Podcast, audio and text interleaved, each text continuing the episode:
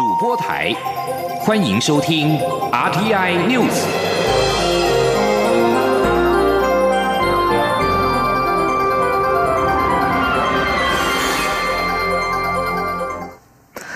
各位好，我是张水华，欢迎收听这节央广主播台提供给您的 RTI News。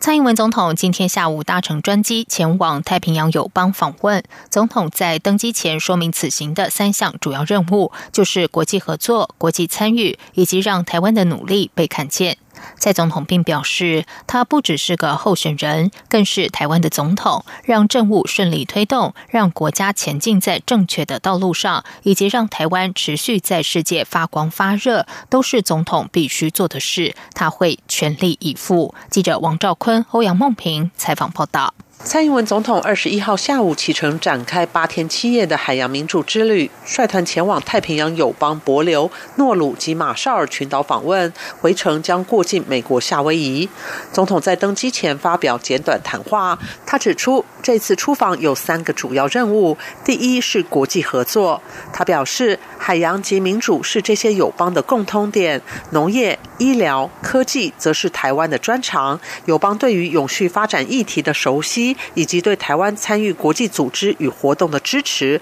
都可以提供台湾协助。第二个任务则是国际参与。总统指出，博流与诺鲁在永续发展上的努力可供台湾借鉴。他也会在太平洋妇女领袖会议发表演说，与与会的领袖交流。总统说：“这一次我们访问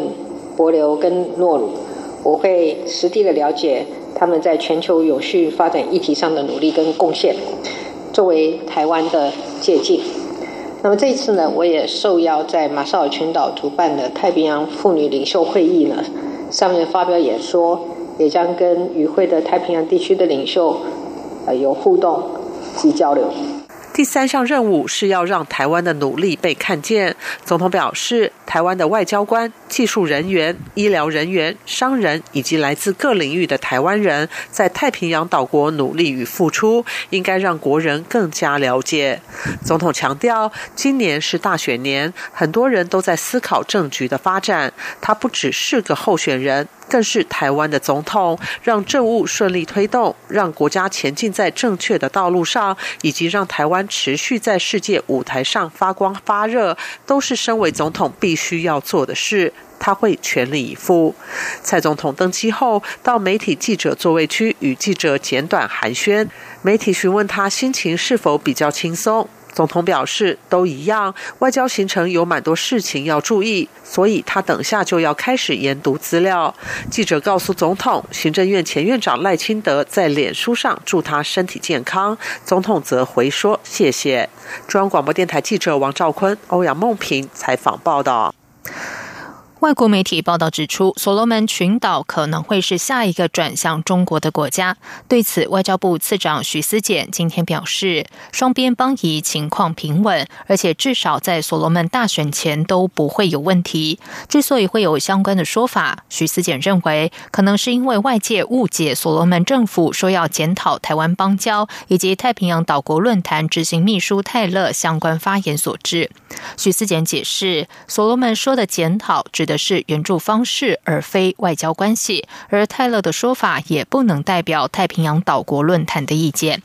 此外，美国在所罗门群岛并没有大使馆，但外交部次长许思俭日前却和美国白宫国安会资深主任伯明同在所国会晤，这引起朝野立委高度关注。许思俭今天在立法院答询时重申，只是刚好，但也跟伯明讨论我国在南太的友邦与印太战略等议题。坦言见面之后，外交部有增加稳固南太邦交的信心。记者肖兆平报道。美国白宫国安会资深主任伯明日前与外交部次长徐思俭同时访问所罗门群岛。徐思俭二十一号受访时强调是刚好，虽然说得云淡风轻，但民进党立委蔡适应质询时却点出弦外之音。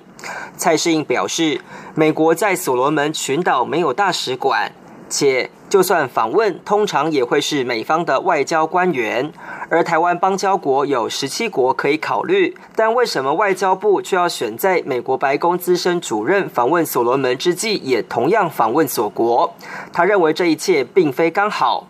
由于所罗门群岛正值大选前夕，蔡世应分析，美国白宫资深主任的到访有其宣示意义。徐思简解释，他是刚好要出访所罗门群岛，后来知道伯明也在。所以双方接触后就决定要碰个面。他进一步解释，美方的动作是对南太各国送出重要讯号。徐思简说：“他是送出一个很强烈的讯号，哎，就是美国非常在意南太平洋这个地方，对，啊，非常在意。看守那个的相当其他人，你都有没有去见过面呢？有。”那这个美国应该有去跟他们都见过面嘛，对不对？应该是有，我应该是有，不然他他觉不然他没去干嘛，对不对？当然，对我的意思就是说，今天因为你去，然后美国的白宫国安会的资深主任也去嘛，我觉得这个讯号是比你去来的强烈很多啦。当然，那了解吧，哈，是，否则那这样的一个东西，我想问一下，所罗门群岛政府有没有充分的感受到这样的讯号了？我想在我们言谈间，他们都谈到这个事情，而且非常重视。民进党立委王定宇咨询时指出。外传台湾在南太平洋可能出现邦谊不稳的情况，因此他聚焦徐思简跟伯明到底谈了什么。徐思简表示，双方谈完后，外交部对稳固南太邦谊的信心是有增加。沟通完、谈完之后，我们对南太的邦交国的稳固信心是增加还是下降？当然是增加。国民党立委吕玉玲则是不断追问锁国是否会和中国大陆建交。徐思俭坦言，威胁的确存在，但外交部不仅有跟相关国家讨论，也积极防守，因此他无法用会或者不会来回答问题。中央广播电台记者肖兆平采访报道。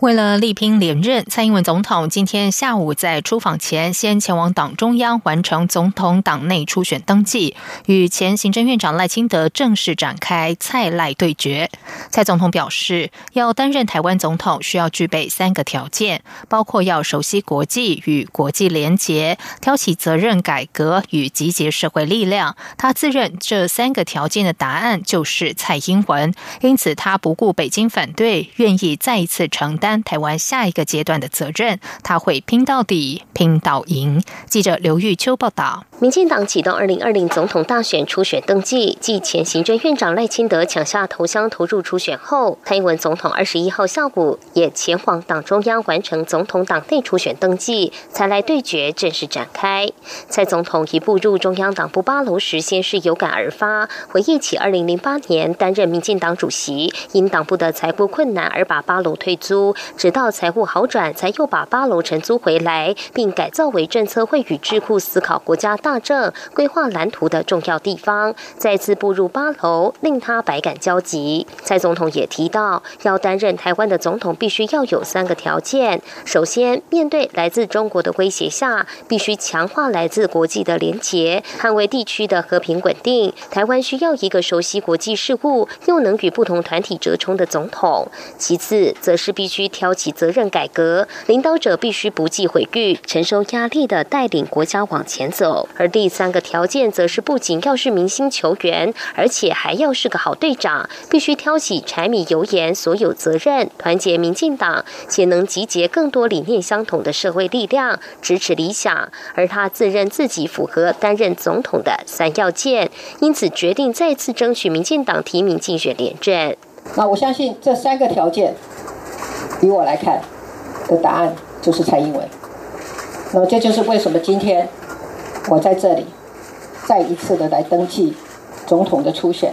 准备承担起我们下一个阶段国家的任务。蔡总统也提到，或许有人说他是不顾北京反对竞选下任总统，不过对他来说，他知道民进党需要他，台湾也需要他，他也愿意再次承担台湾下一个阶段的责任，因此他决定登记这次党内初选。此时此刻，他就是要拼到底，拼到赢。二零二零，蔡英文要胜选。中央广播电台记者刘秋采访报道。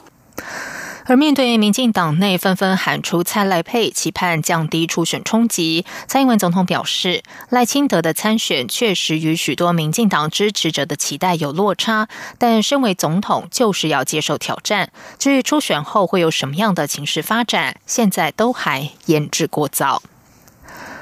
国民党二零二零总统人选该如何产生？从初选办法延烧到高雄市长韩国瑜是否可以不领表就能强制纳入初选？国民党组发会日前抛出构想，主张只要获得新北市前市长朱立伦与立法院前院长王金平同意，韩国瑜就能强制纳入初选。对此，王金平今天上午受访表示，党内初选办法一变再变，让人无所适从，不知道该如何评论。朱立伦认为，组发会这种所谓协调式的初选方案，会对不起先前已经表态参选的党籍人士。朱立伦强调，做法一定要大大方方。如果国民党决定要征召韩国瑜，就大方征召；如果初选，就要公平竞争。根据国民党初选时程，四月上旬会将初选作业要点送党内确定，并且在四月下旬开放领表，五月登记，六月底完成党员投票和民调。国民党表示，如果要采取协调方式，其初选作业要点还是必须要在四月上上旬送交党内。只不过面对朱立伦的直球和王金平的变化球回应，国民党要如何反应，成为关注的焦点。在外电消息方面，英国工党发布声明表示，党魁科宾今天将前往布鲁塞尔与欧洲联盟领袖讨论英国脱欧替代计划。讨论对象包括欧盟首席谈判代表巴尼耶。工党指出，科宾将向欧盟领袖传达信心，指替代首相梅伊脱欧协议的计划能够获得英国国会同意。科宾也将和欧盟执委会秘书长泽勒迈尔会面，并且和西班牙总理桑杰士等七个欧盟国家的总理举行会谈。另一方面，梅伊今天也将前往布鲁塞尔，恳求欧盟领袖多给他一点时间，让他的脱欧协议有机会三度闯关英国国会。英国的四十年欧盟会籍目前定于八天后正式告终。欧洲同台现在都对梅伊达成有序脱欧的能力失去信心。不过，梅伊二十号已经去信欧洲理事会主席图斯克，要求延后脱欧三个月到六月三十号为止。随后，图斯克指出，其他二十七个欧盟会员国可能会批准给予美伊更多时间，好让协议在英国国会通过。中国社群媒体微博大 V 习五一十九号发文指称，中国正在新疆大专院校推动去维吾尔文行动。有网民跟他爆料，新疆大学伊犁师范学院近期更换了校徽，把原校徽中的维吾尔文删除。反伊斯兰色彩鲜明的习五一表示，这个举措很显然是为了去除维族主体民族意识的举措，因为除了删除维语元素，校徽其他方面并没有做任何设计。上的修改，习武一的这篇文章已经遭到删除。新疆大学官网虽然仍然没有换上新校徽，但校徽简介已经拿掉维吾尔文的校名。伊犁师范学院官网则是已经换上了新校徽。对此，有中国大陆网民质疑，此举已经违反了新疆维吾尔自治区语言文字工作条例的规定。这项条例规定，在新疆维吾尔自治区机关、团体和事业单位的公章、门牌、证件和印有单位名称的信封，以及自治区境内上报下发的各种公文，都应该同时使用规范的少数民族文字以及汉字。普隆蒂儿童福利组织今天表示，三名中学女孩因为被控在教科书上乱涂总统恩库伦齐萨的照片，已经被关到监狱等候法院审判。由普隆蒂四十八个组织成立的全国儿童福利协会联合会指出，这三名十五到十七岁的中学女孩，因为在教科书上对恩库伦齐萨的照片胡乱涂鸦，被控犯下侮辱国家元首罪。如果是罪名成立，最高恐怕会被判刑五年。年，根据法院消息人士表示，这三名女孩二十一号下午被送到恩戈奇的监狱。这起案件非常敏感，将交由检察总长直接处理。人权观察组织研究员马奇表示，普隆蒂当局应该专注在打击严重违法乱纪案件，逮捕罪犯，而非囚禁乱涂鸦的学童。这里是中央广播电台台湾之音。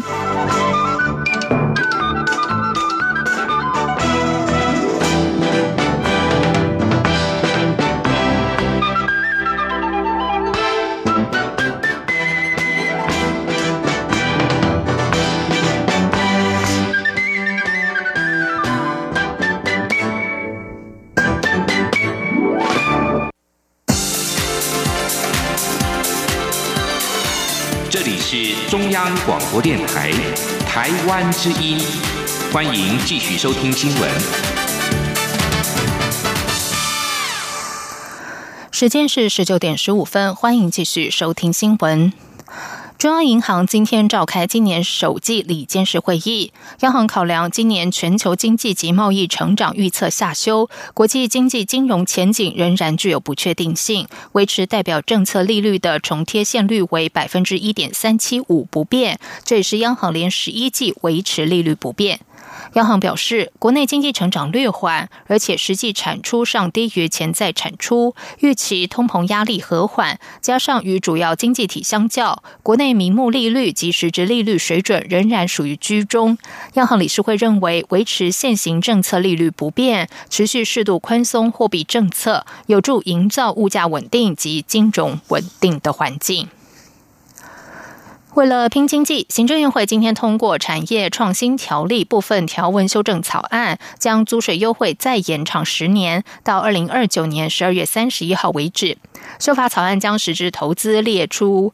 支出列未分配盈余减除项目，免征百分之五营所税。草案三读通过之后，可以回溯至二零一八年的保留盈余进行实质投资，以提升企业投资动能诱因。记者王威婷报道。产创条例的租税优惠将于今年底落日。为了鼓励产业继续投入创新研发，行政院会二十一号通过产创条例修法草案，将现行租税优惠措施期间再延长十年，至二零二九年十二月三十一号为止。修法草案增订，以未分配盈余进行实质投资得列为减除项目，免征百分之五的营所税。估计有二点四万家企业渴望受惠。实质投资范围包括厂房新建、运输工具、营建工程、机器及设备、智慧财产及研究发展等。财政部次长吴自兴表示，参考美国、日本和韩国的制度，以及采纳企业建议后，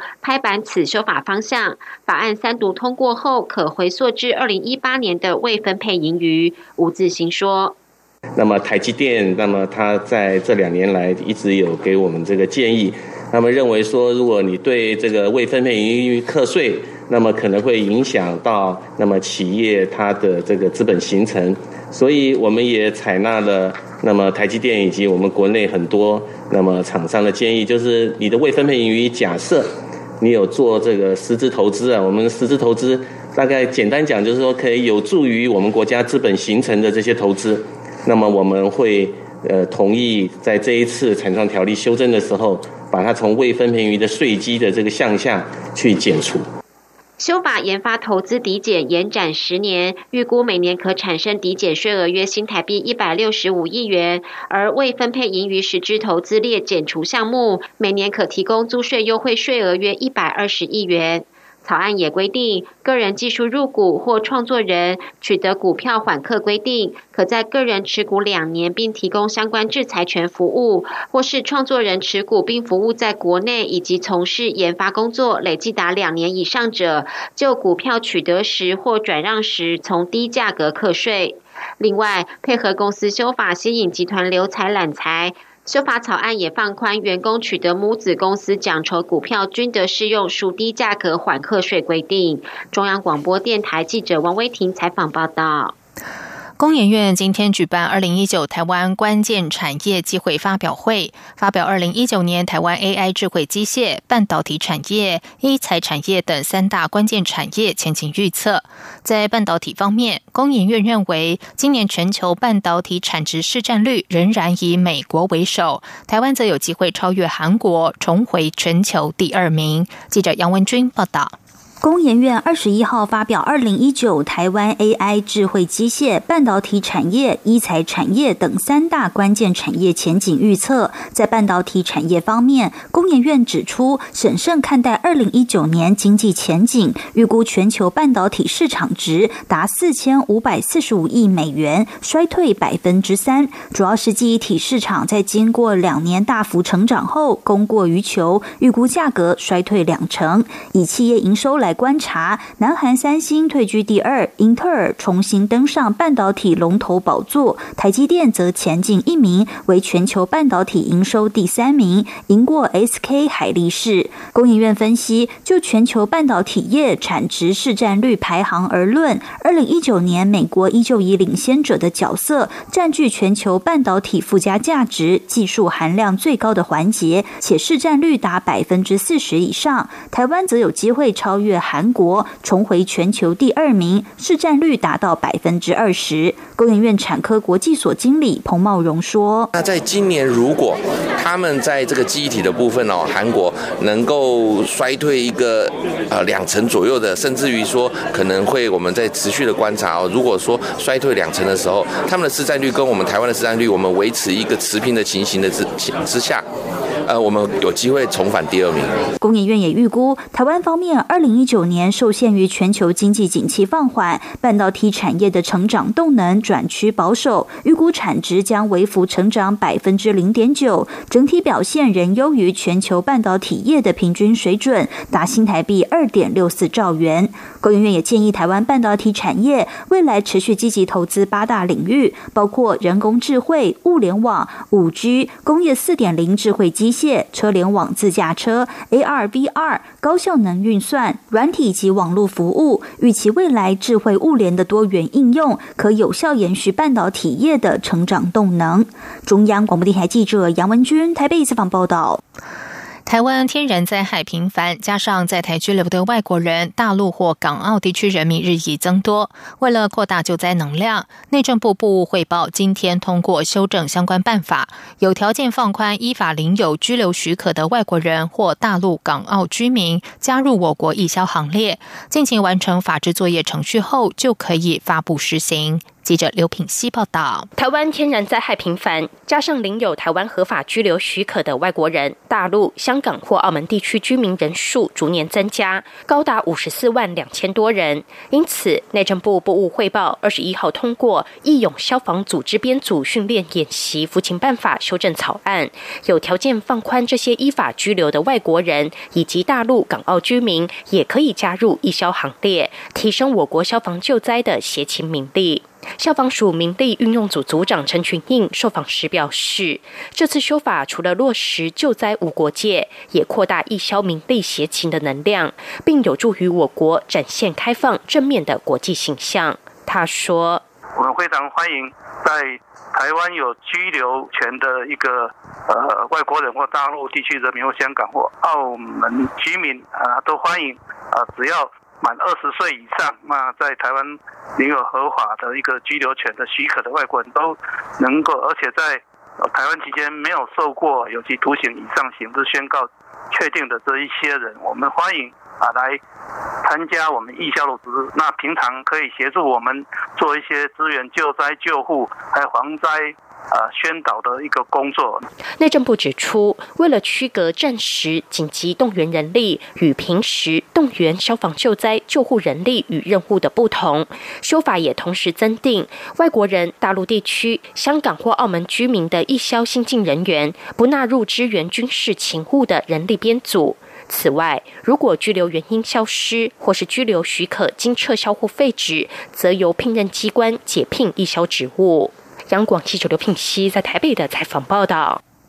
由公视、Catch Play、HBO Asia 共同推出大幕影艺制作的旗舰大戏《我们与恶的距离》，将于三月二十四号全球首播。该剧共十集，聚焦无差别杀人事件，从不同面向去体会和理解加害人、受害人、法服律师、经仗者与媒体角色和心境。题材虽硬，但剧本深入人心，而且演员表现精湛，试片时就深获各界好评，未演先轰动。记者江昭伦报道：我们与恶的距离二十一号举行盛大首映记者会，制作人林玉玲、汤生荣，编剧吕时元，导演林君阳，率领主要演员贾静雯、吴康仁、温升豪、周采诗、曾沛慈、陈宇等人联袂出席记者会。我们与恶的距离是台湾戏剧首次以无差别杀人事件作为主轴进行创作。贾静雯在剧中饰演媒体女主管，是一位职场女强人。但也是无差别杀人事件受害者的母亲。多重角色面相，心境复杂。贾静雯演来丝丝入扣，这也是贾静雯暌违十五年重返台剧之作。贾静雯说：“她私底下并非女强人个性，诠释这样的角色确实是一个挑战。不过，身为人母，在剧中最难接受的还是如何面对失去孩子的痛。她很高兴能与一票优秀演员合作，自己也被剧本深深感动。”贾静雯说：“我自己其实，在看剧本的时候就已经呃被感动到。当然，再回过来，你我觉得很重要是我的对手，我的身边所有的好演员。”每一个角色都是这么的呃，让人家记住。我觉得这是一个很难得的戏。温升豪在剧中与贾静雯饰演一对夫妻，也是媒体人，既要面对失去儿子的伤痛，又要安抚太太失控的情绪，努力扮演好父亲与丈夫的角色。温升豪笑说：“这样的角色和私底下的他很像。”吴康仁在剧中则饰演一名法服律师，为加害者说话。吴康仁说：“他原本是赞成死刑的。”但拍了这出剧之后，他对死刑、对加害者的议题有了不同的看法。吴康仁说：“这个人从世界上消失之后，这些事情还是依旧的存在。我们必须要去找到一个补救的方法，因为我们现在的社会的确是生病了，我们的确容易在善跟恶之间选边站。我们不不要这么神圣的看待自己，我们必须要去体谅一下对方。”我们与恶的距离，二十四号起每周日晚间九点在公视 Catch Play HBO 频道同步播出。由于试片时就传出好口碑，预料上映后也将引发回响。中国电台记者张昭伦台北采访报道。接下来进行今天的前进新南向。前进新南向。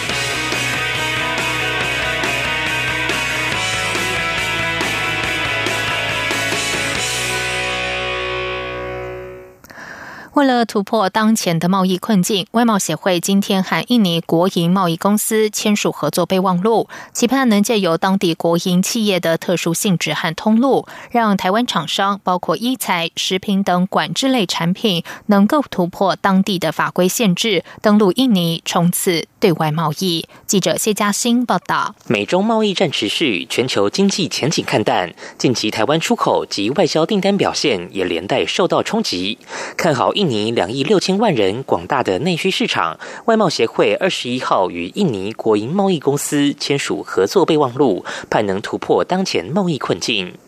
外贸协会指出，印尼国营贸易公司隶属于印尼国营事业部，除了从事一般商业性进出口贸易外，也受政府委托肩负管制货品进出口、贸易平衡、平抑国内物价等政策性任务。在当地有三十二间分公司及一万两千个销售据点。此次合作将为彼此引介当地企业，扩大双边贸易。贸协秘书长叶明水说：“他他有贸协。”当伙伴以后，他就可以找到更多的供应商。这一点，农贸协可以不断的介绍好的供应商给他们，这个就可以促进台湾跟印尼的贸易。贸协也看好此次合作可帮助台湾，包括农产、机械、生活必需品等产业前进印尼市场插旗。尤其当前印尼政府针对部分产品，如医材、食品做管制，贸协希望能借由印尼国营贸易公司的特殊性质来突破。当地法规限制，让台印双边贸易额由去年的八点八亿美元再获明显成长。中央广播电台记者谢嘉欣采访报道。在人才交流方面，驻泰代表童振源指出，台湾高教资源可以协助培力泰国四点零政策愿景所需的人才。台湾政府提供泰国学生二十五名全额奖学金，大学校院提供大约一千两百名奖学金名额。童振源表示，台湾具有丰沛的高教资源和机会。台湾高教被泰国政府肯定，台湾大学是目前唯一获泰国政府许可在泰国设立海外分校的外国大学。童正元指出，泰国推动泰国四点零政策愿景，目的目的在于促进及支援国家整体的创新创意、高端科技及绿能科技发展。为了参与泰国政府推动泰国四点零，驻泰国台北经济文化办事处做的调查发现，台湾有三十所大学、七百零二个系所，可以协助培力泰国四点零所需产业类别的高科技人力。台湾政府大力推动新南向政策，政府提供了泰国学。生二十五名全额奖学金，此外，大学校院也提供大约一千两百名的奖学金名额。以上新闻由张旭华编辑播报，这里是中央广播电台台湾之音。